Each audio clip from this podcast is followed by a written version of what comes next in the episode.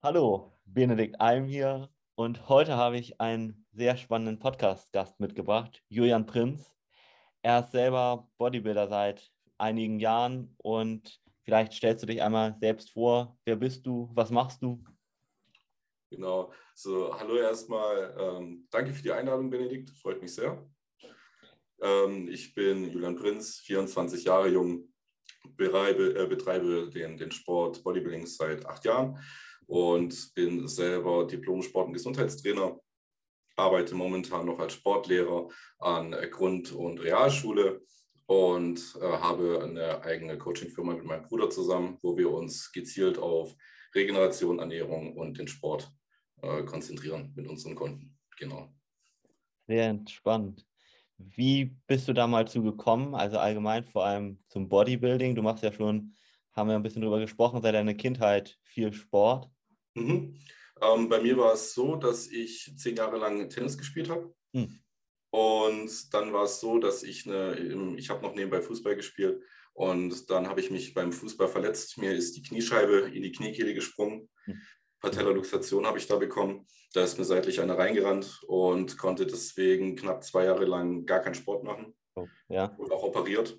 Mhm. Und äh, habe dann wieder probiert, Tennis anzufangen. Ja. Und äh, war dann halt einfach, ich war, sage ich mal, schon ganz okay in Tennis. Und dann, wo ich halt wieder angefangen habe, war es halt fast dahin mit meiner Technik und allem. Mhm. Und da hat mein äh, Tennislehrer, Tennistrainer damals zu mir gesagt, ich soll doch ins Fitnessstudio mhm. und halt nebenbei wieder gucken, dass ich Muskulatur drauf packe, dass ich halt wieder auf den gleichen Standard komme wie damals, ja. die Vorderverletzung.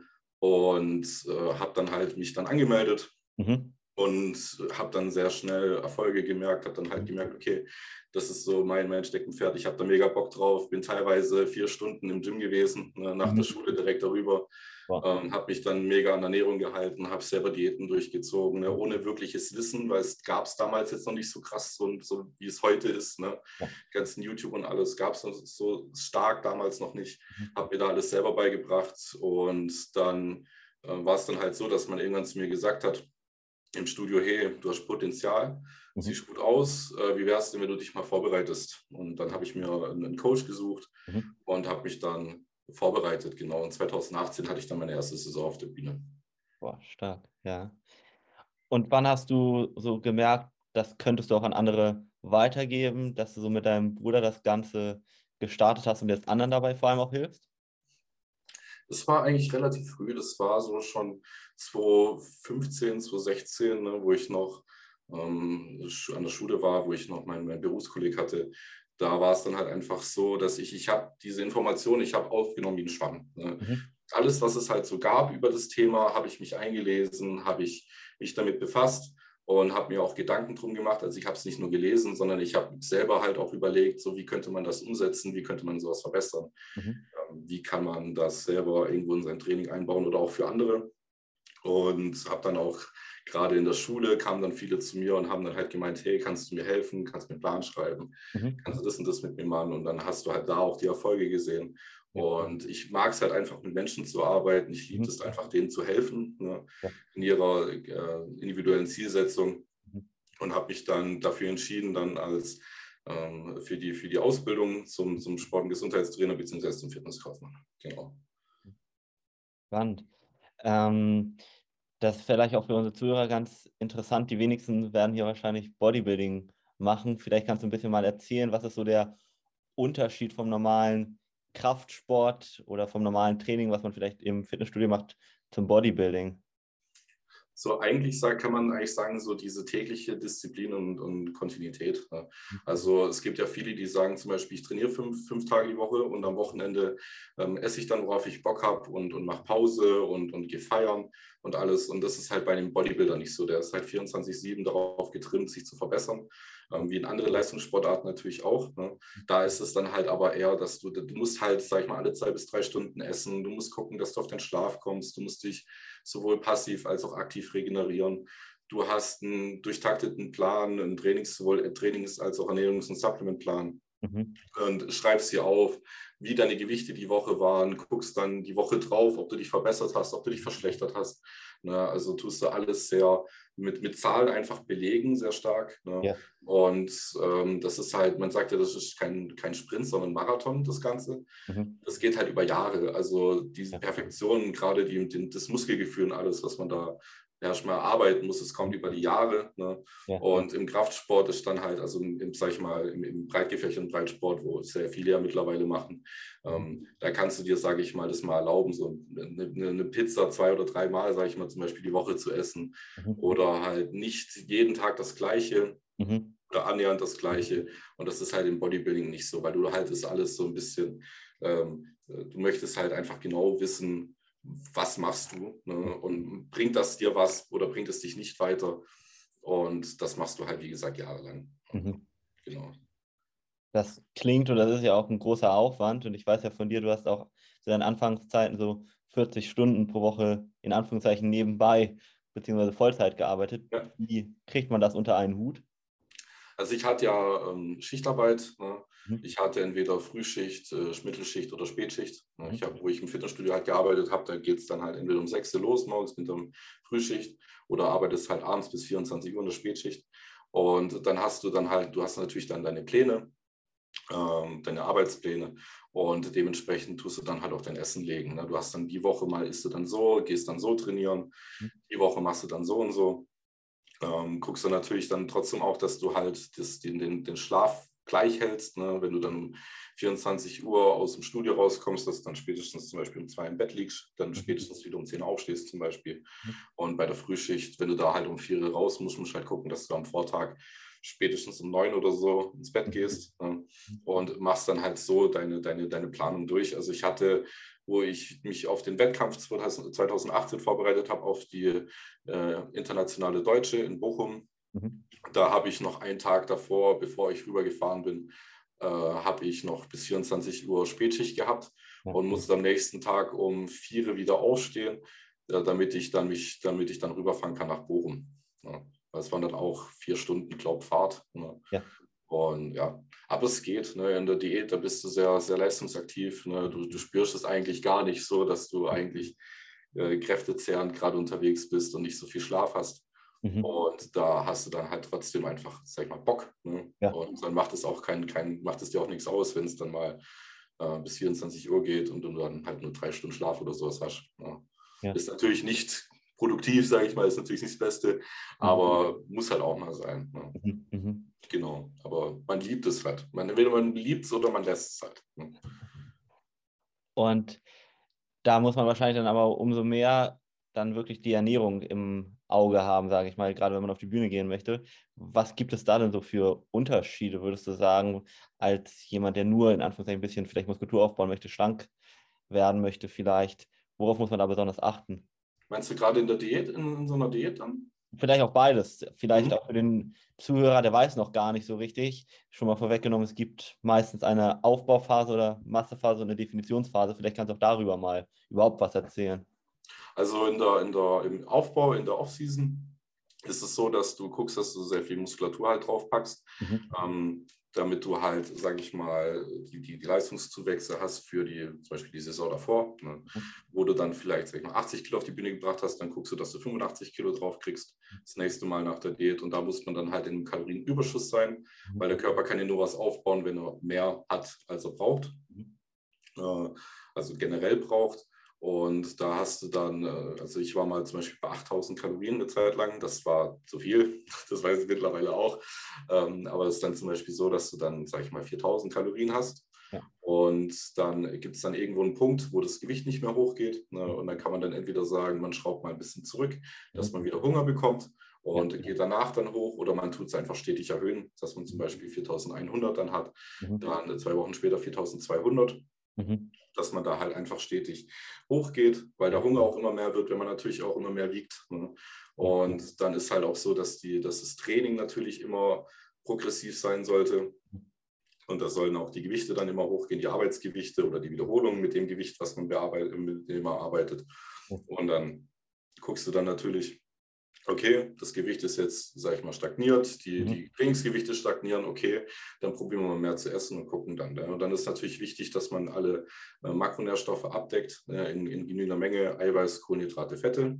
Ja. Die meisten achten ja, achten ja eher nicht auf die gesunden Fette, sondern haben sehr viel ungesunde Fette dabei und sehr viel Kohlenhydrate, mhm. gerade in Form von Zucker.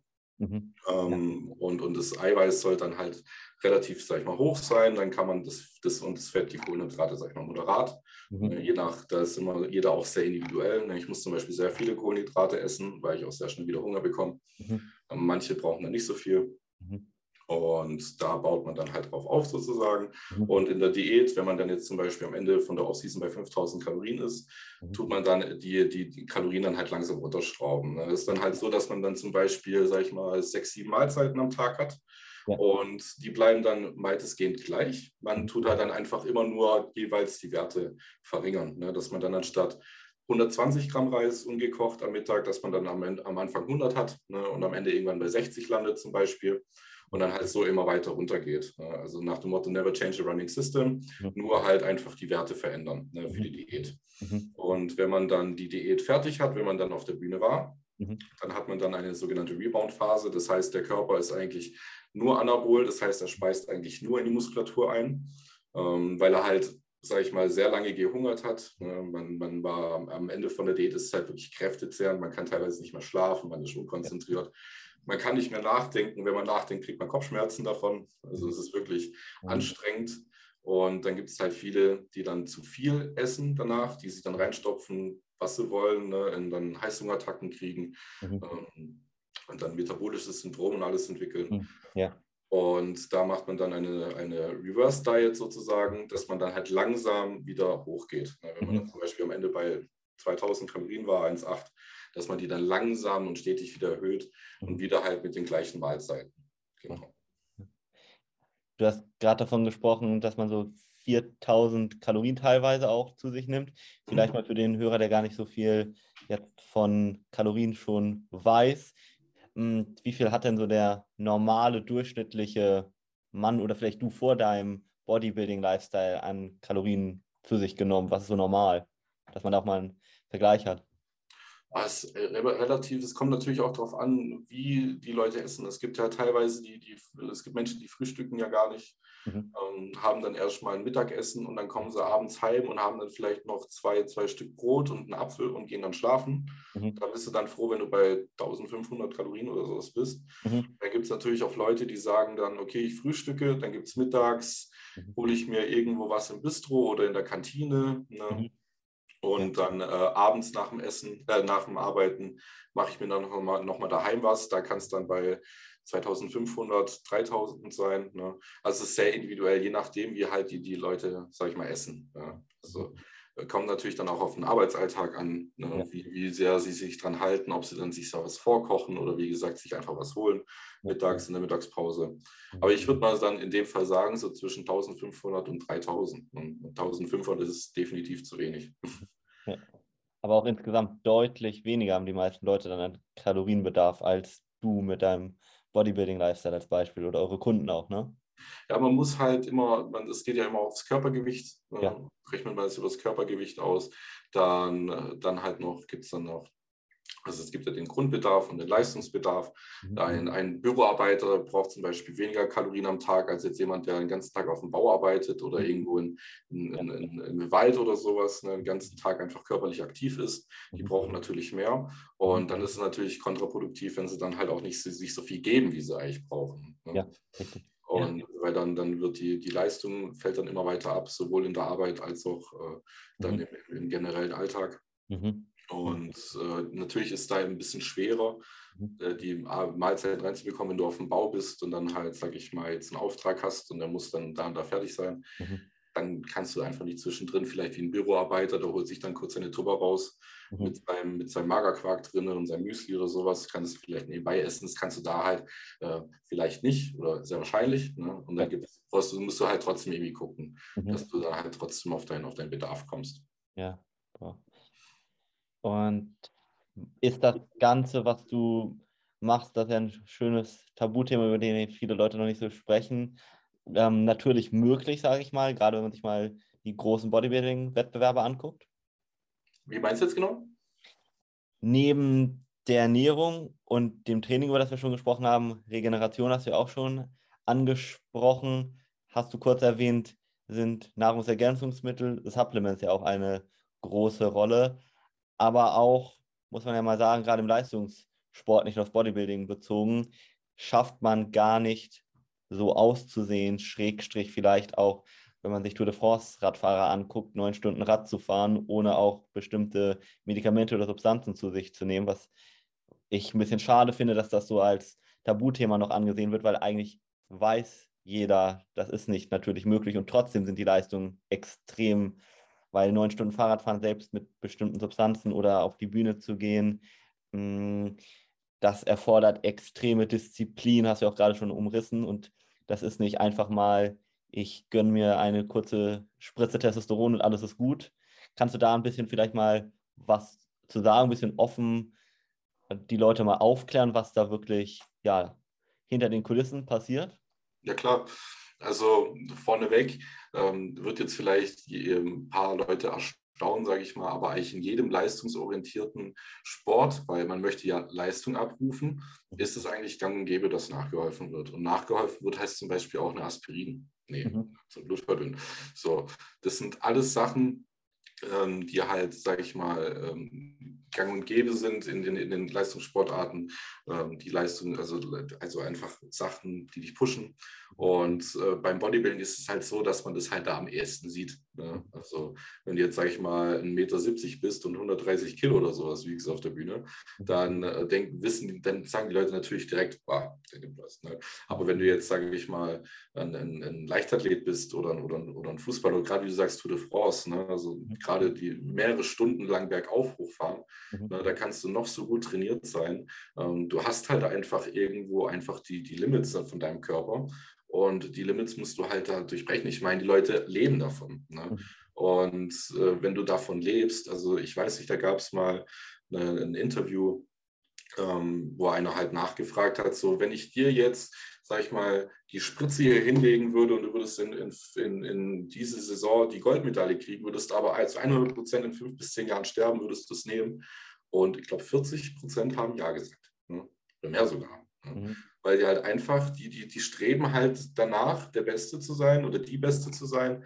Und dann äh, machen die davon halt keine Scheu. Und wie gesagt, die leben davon. Ne? Mhm. So, wenn du jetzt, sage ich mal, ein, ein, ein, Büroarbeiter bist, so, der jeden Tag Kaffee trinkt, ne? Ist ja ne, auch, sage ich mal, deren Doping. Ne? So nach dem Motto, ähm, ich kann dann besser arbeiten, ich kann dann vielleicht schneller arbeiten, ich bin dann wacher. Und dann haben die halt diesen Vorteil über den Kaffee bezogen. Ne? Aber oder, oder nehmen sie eine Ritalin oder was auch immer. Ne? Ja. ja. Ähm, ne? Und das ist halt beim im, im, im, im Sport einfach genau das Gleiche. Ja. Und da musst du halt, wie gesagt, die Leistung abrufen. Irgendwann hat der Körper einfach diese Limits, die er nicht mehr übergehen kann. Und da muss man dann mit, mit speziellen Substanzen halt nachhelfen. Ne? Ja. Und da gibt es halt Tausende mhm. in diesen mhm. Bereichen. Ne?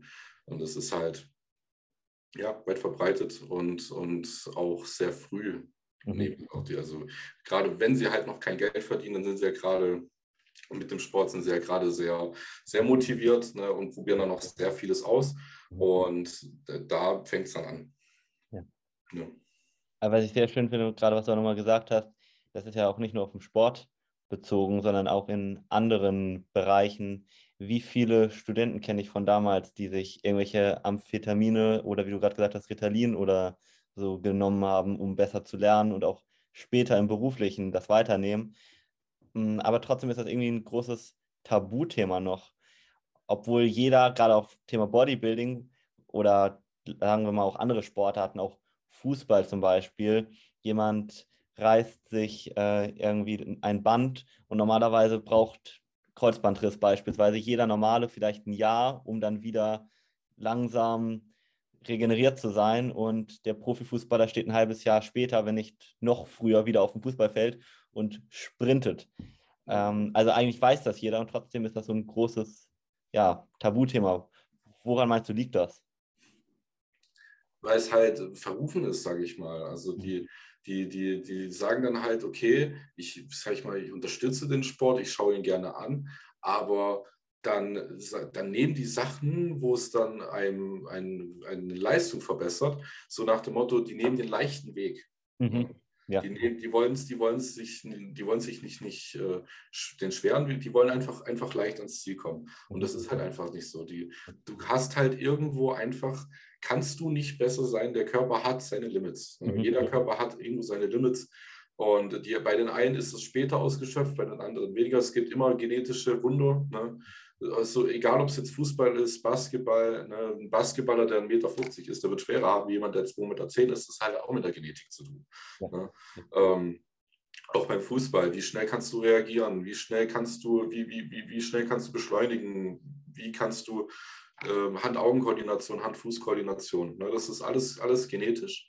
Ne? Da kannst du natürlich äh, prädestiniert, veranlagt, verbessert sein als andere. Ähm, aber es gibt halt für jeden dann irgendwo einen Punkt, wo es dann halt auf natürliche Art und Weise nicht besser ist, äh, mhm. nicht besser wird. Ne? Und wenn die sich dann, sage ich mal, äh, nur Amphetamine schmeißen, ne, um, um dann halt, sage ich mal, schneller reagieren zu können, mhm. Dann ist es halt trotzdem ähm, die, die natürliche Grenze überschritten. Ne? Mhm. Und da reden die halt viele nicht drüber, weil sie zum einen halt entweder vertraglich verpflichtet sind mhm. dazu, dass sie darüber, darüber nicht reden. Ähm, oder weil sie dann halt ihren, ihren guten Ruf, sag ich nicht mal, kaputt machen möchten damit. Mhm. Ne? Obwohl es, wie gesagt, mittlerweile also es sind, sagen, reden ja immer mehr Leute offen über ihren Konsum, ne? was ja. ich auch gut finde, auch, weil ja. das ist halt auch eine Art Aufklärungsarbeit. Ne? Man muss ja. jetzt nicht genau sagen, was und wie viel und irgendwelche Empfehlungen geben, davon rate ich auch ab. Mhm. Aber dass man halt einfach sagt, so, was macht es mit dir? Mhm. Welche Nebenwirkungen hat es, sowohl kurzzeitig als auch Langzeit? Mhm. Und äh, wie kann man dann auch wieder gesund, wenn man dann alt ist und man macht vielleicht seinen Sport nicht mehr, wie kann man das auch gesund wieder, wieder rauskommen? Ja. Ja. Und man muss sich nichts vormachen. Ich denke, in keinem Leistungssport wirst du zu den wirklichen Top gehören, wenn du nicht auch über dein genetisches Limit hinausgehst und diese, was auch immer, Medikamente oder so einnimmst. Das funktioniert gar nicht. Dazu gibt es zu viel Konkurrenz, die das genau einnehmen und dann kommst du da gar nicht hin. Ja. Das muss man sich auch einfach bewusst sein. Also im Leistungssport, egal ob Bodybuilding, Fußball, Basketball, was auch immer bezogen und auch im beruflichen. Das finde ich auch immer noch mal ganz wichtig, auch gerade bei Managern, Führungskräften und so weiter, da ist das doch nichts anderes. Muss man sich ja nichts vormachen. Die machen das genau das Gleiche, dann halt auf eine andere Art und Weise, ja. ne, aber helfen halt einfach trotzdem nach. Ne. Ja. Es gibt natürlich Supplements, die, die da auch, also die du normal erwerben kannst, ganz, ganz legal erwerben kannst, die dich natürlich auch unterstützen, mhm. aber halt, halt lang nicht so, wie es halt andere Sachen können. Wie stehst du denn allgemein zu Alkohol ansonsten? Das finde ich auch nochmal ein ganz interessantes Thema. Tabu bei mir. Also ähm, ist ein Nervengift, kann es nicht anders sagen. Ne? Man, ja. man, man, tut halt so viel davon, man pinkelt dann danach so viel, egal ob es jetzt Bier ist oder, oder was härteres, weil der Körper das loswerden will. Ne? Und äh, du kannst eigentlich auch sagen, ähm, wenn du jetzt trainiert hast, mhm. und du trinkst danach, dann kannst du den kompletten Trainingstag eigentlich in die Tonne kippen, dann hättest du auch gar nicht trainieren müssen. Ne? Mhm. Weil die Eiweißsynthese, also die, ähm, die, die Anreicherung von, von, dem, von Muskeleiweiß und alles wird dadurch gehemmt, mhm. stark mhm. gehemmt. Und weil der Körper sagt, ich muss das jetzt loswerden, was mhm. will ich Muskulatur aufbauen? Ich brauche mhm. Ja, das Wasser brauche ich jetzt nicht für, für sowas, sondern ich brauche das, um, um das auszuspülen. Ich will das nicht mehr im Körper. Mhm. Ähm, und äh, dadurch äh, kannst du das halt dann einfach, wie gesagt, das Training einfach in die Tonne kloppen. Mhm. Und ähm, wenn ich dann halt mal sage, also ich trinke eigentlich gar nicht und wenn ich mal trinke, dann ist es am, am Neujahr, der, der Neujahrshot mit meinen mhm. Freunden zusammen mhm. oder mit der Familie. Aber das war's. Und äh, ja. Spannend. Also wirklich sehr interessant. Ähm, vielen Dank für diese Einblicke Hast du noch was Letztes vielleicht dem Zuhörer mit auf den Weg zu geben? Ähm, achtet einfach auf euch. Ne? Achtet auf eure Ernährung. Achtet darauf, dass ihr äh, genug schlaft, dass ihr was für euren Körper tut. Ähm, es, Leben besteht nicht nur aus Arbeiten, sondern halt auch, dass man auf sich achtet. Ne? Weil irgendwann äh, kommt dann einfach ein negatives Feedback vom Körper, ne? dass man dann Burnout hat, dass man äh, dass beim gesundheitlich, dass man da Probleme bekommt. Ne? Und äh, mit der Ernährung und mit, mit, mit der Regeneration und mit genug Sport am Tag kann man da sehr gut gegenwirken ne? Und kann sich einfach dann auch mal was Gutes tun. Dann hat man so seine Me-Time sozusagen, ja. ne? äh, kriegt den Kopf frei, mhm. ähm, kann auch sagen, so, okay, jetzt diese Zeit, die nehme ich dann auch für mich ne? und kriege da auch eine Routine rein. Mhm. Ähm, ja, einfach für euch auch ein bisschen sein am Tag und nicht nur Business und nicht nur Lernen und alles im Kopf haben. Genau. Ja, ganz toller Impuls. Tolles Schlusswort. Vielen Dank für das Interview und vielleicht hören wir uns ja ganz bald wieder in einem nächsten Teil. Ja, würde mich auf jeden Fall freuen. Ich mich auch.